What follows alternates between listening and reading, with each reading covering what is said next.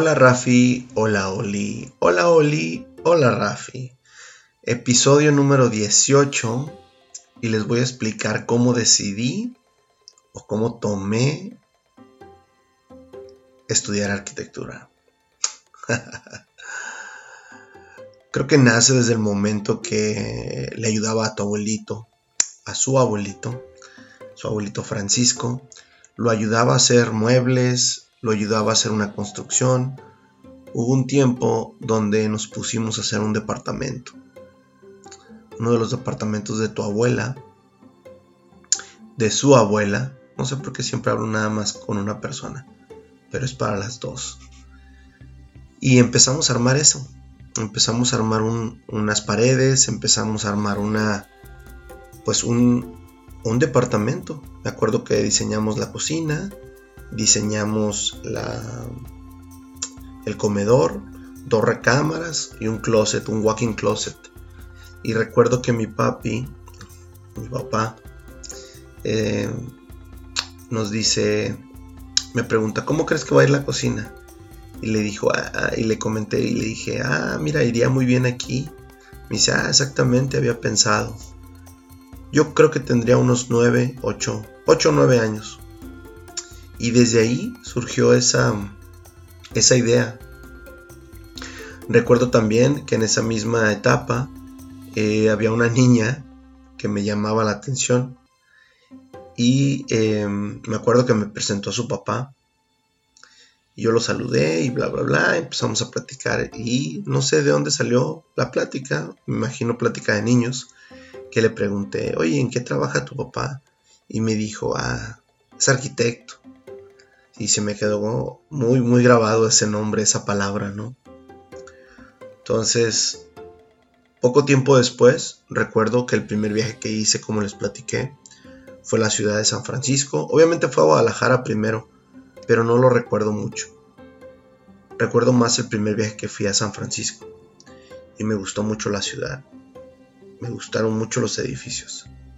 Recuerdo haber visto muchos edificios de oficinas, rascacielos, casas diferentes, muy, muy diferente a lo que normalmente miraba aquí en San Diego o en Los Ángeles, que eran las ciudades que más visitaba. Recuerdo haber ido a Mexicali, recuerdo haber ido a Hermosillo, a otras ciudades pero no tan grandes. Creo que San Francisco fue una de las primeras. Cuando ya estoy en la prepa, y empiezan a empiezan a llegar las solicitudes de las diferentes universidades o tecnológicos. Em, pues de instancia me llamaba mucho el graffiti, me llevaba mucho la, idea de dibujar, la idea de crear, pero no era, no era tan buen dibujante. Eh, siempre he dibujado, pero dibujo algo que ya está hecho nunca he sido muy bueno para la composición del dibujo. Entonces por ese lado dije, no.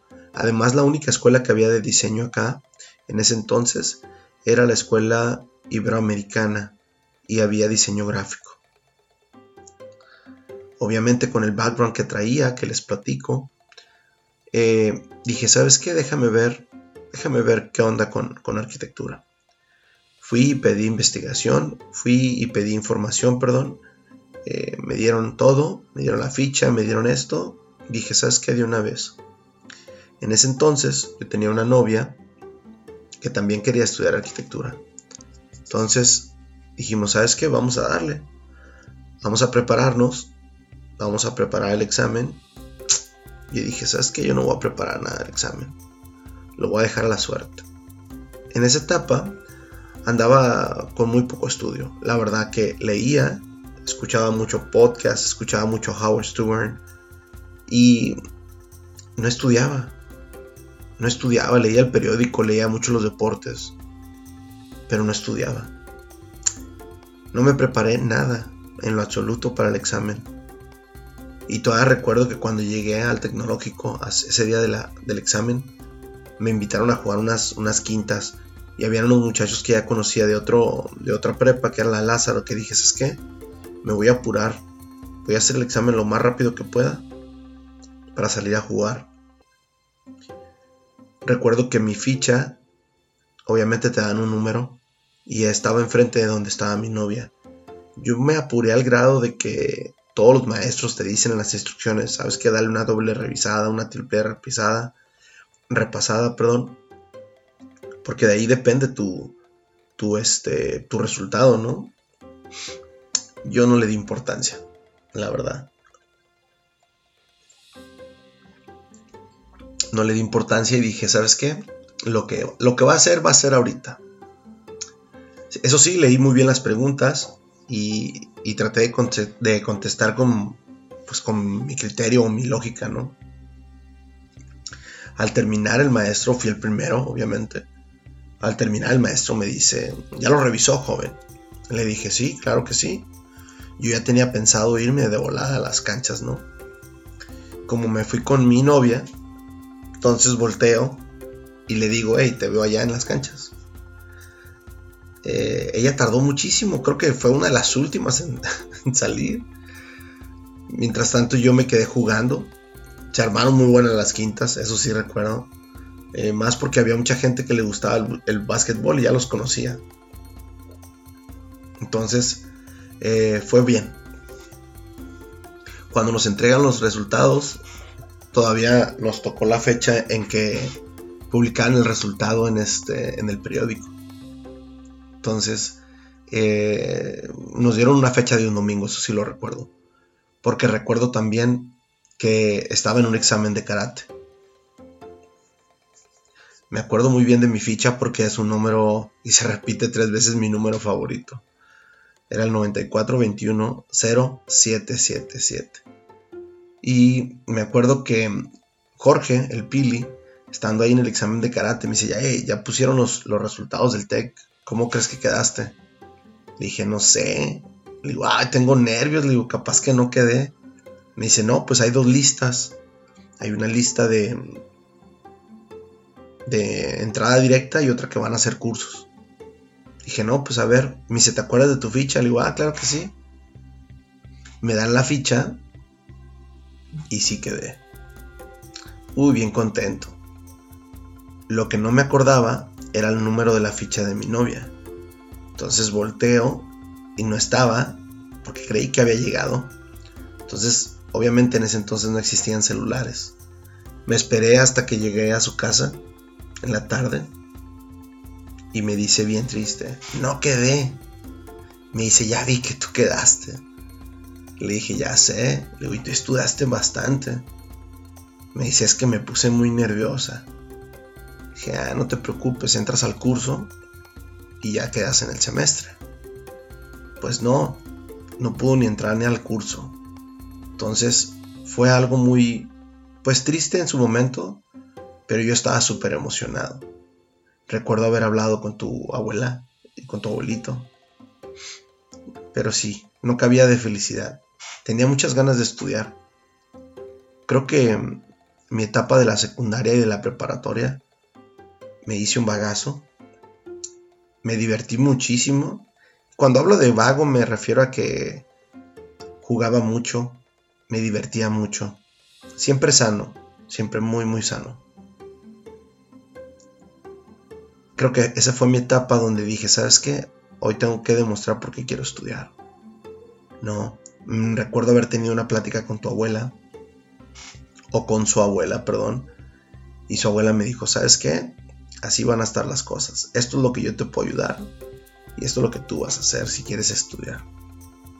Aquí tienes alimento, aquí tienes casa. Pero lo demás lo vas a tener que conseguir. Y yo, wow. Ese sería en el siguiente episodio lo que les voy a hablar del trabajo, de mis primeros trabajos. Mis primeros. mis primeros pininos como. como este trabajador retomando lo de la escuela de arquitectura, pues yo estaba muy contento. Recuerdo que me fui, me dieron mi folleto, fui y conocí la escuela y me fui en camión.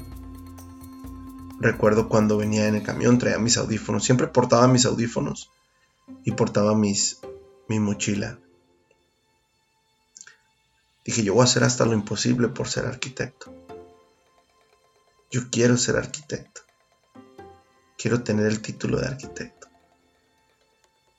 Cuando venía en ese camión, me venía bajando, me acuerdo, venía bajando la, la colonia postal y se ve, Tijuana tiene una perspectiva muy bonita de ahí.